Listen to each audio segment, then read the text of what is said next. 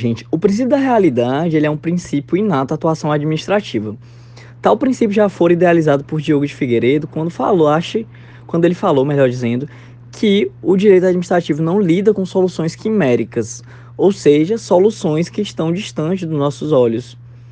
A administração pública ela atua necessariamente para garantir o interesse público, e esse interesse público ele não pode ser visto sob um viés abstrato. Deve-se analisar concretamente como se atingi-lo com os meios que temos possível. E nesse cenário, a Jane Reis ela fala que o pragmatismo ele tem sua importância, na medida em que permite que a administração atue de modo eficiente, sendo a eficiência um princípio constitucional a partir da emenda constitucional 19 de 98, e em diversas decisões judiciais a gente percebe a análise desses argumentos pragmáticos, certo? Isso, inclusive, segundo o meu professor Clécio, é o que se denomina criptoconsequencialismo. Diversas vezes temos decisões judiciais que é, analisam mais os resultados imediatos que vão ser gerados do que é, é, a própria juridicidade das normas. E isso acontece e isso, em certa medida, é até necessário.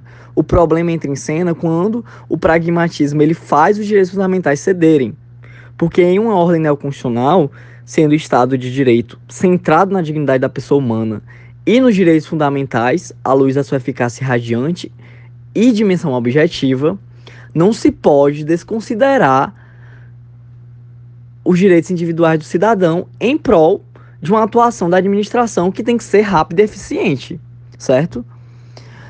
Há, digamos que, uma barreira e um núcleo essencial que não pode ser cindido por argumentos abstratos em prol de uma eficiência. E esse choque, muitas vezes, ele, ele é levantado em decisões do Supremo Tribunal Federal, mas que na prática é, ao desconsiderar esses direitos garantias fundamentais, dão uma abertura muito grande para sucessivas violações. Então, a autora cita três exemplos de decisões judiciais, onde o STF ele analisou mais os efeitos práticos da decisão do que a própria, digamos, legalidade estrita da norma, certo? Por exemplo, a gente consegue perceber isso no caso de uma decisão do Supremo Tribunal Federal que disse que a licença maternidade e o salário maternidade e o salário maternidade correspondente eles não podem se submeter ao teto do RGPS, porque senão isso geraria uma impossibilidade de contratação de mulheres, ou melhor dizendo, uma discriminação na contratação de mulheres por parte dos empregadores, considerando que seria muito oneroso eles terem que arcar o que excedesse ao teto do RGPS e o correspondente, portanto, à diferença salarial entre mulher, entre, a, entre o salário da mulher e o teto da RGPS, certo? Porque a Constituição assegura, no artigo 7 a remuneração integral durante o afastamento da licença maternidade. Então, ela utiliza essa decisão como uma decisão na qual houve um garantismo, de certa forma, um garantismo aliado com pragmatismo. Ocorre que, por vezes, esse pragmatismo ele não está tão alinhado com os direitos fundamentais. E é esse o ponto crítico da doutrina da Jane.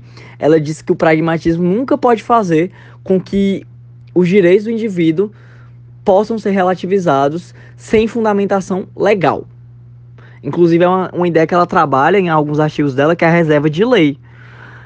A restrição a direitos fundamentais depende de lei formal. Não pode se dar por meros atos administrativos ou praxe administrativa, certo? Então percebam a relevância desse tema para a autora, porque a gente pode fazer diversos links na no, nas nossas respostas sobre direitos fundamentais, no sentido de que nunca uma atuação administrativa pragmática vai ser se sobrepor aos direitos do cidadão. E lembrem-se que a banca é heterogênea e tenham cuidado com as palavras, porque não só ela vai corrigir nossa prova.